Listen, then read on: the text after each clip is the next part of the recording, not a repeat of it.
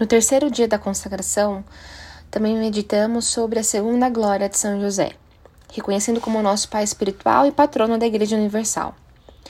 Antes de mais nada, a título de conhecimento, é bom colocarmos aqui que quando São José foi nomeado patrono da Igreja, o mundo também passava por uma outra pandemia. Do mesmo modo, em outro momento pandêmico, o Papa nomeou e declarou o ano dedicado aos cuidados de São José, que é o ano que nós estamos, que também é um ano de pandemia. Antigamente não falavam muito sobre São José.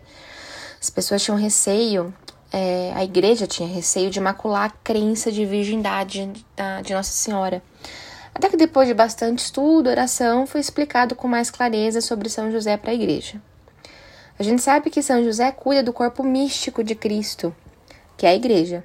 Do mesmo modo, Jesus deseja que São José cuide de nós com o mesmo amor paternal, autoridade e fidelidade que ele teve para com Cristo. Embora não seja uma relação biológica, e nada deixa de ser uma relação, uma relação filial. Assim como na passagem de Lucas, quando Maria e José perdem Jesus, em nenhum momento eles dizem: Eu e seu pai adotivo estávamos lhe procurando. Mas sim, teu pai e eu te procurávamos cheios de aflição.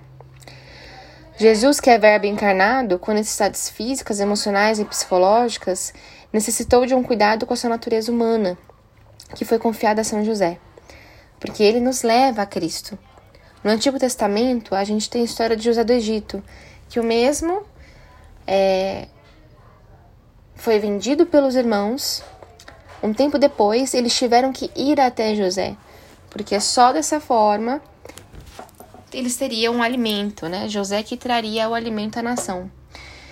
Essa passagem, essa, essa história, ela já é uma prefiguração apresentada no Antigo Testamento do que viria no Novo, né? No Novo, no Novo Testamento, é, o pão, o alimento que nos foi trazido, que, é, que era o alimento necessário para nós, também foi trazido por São José, esposo de Maria.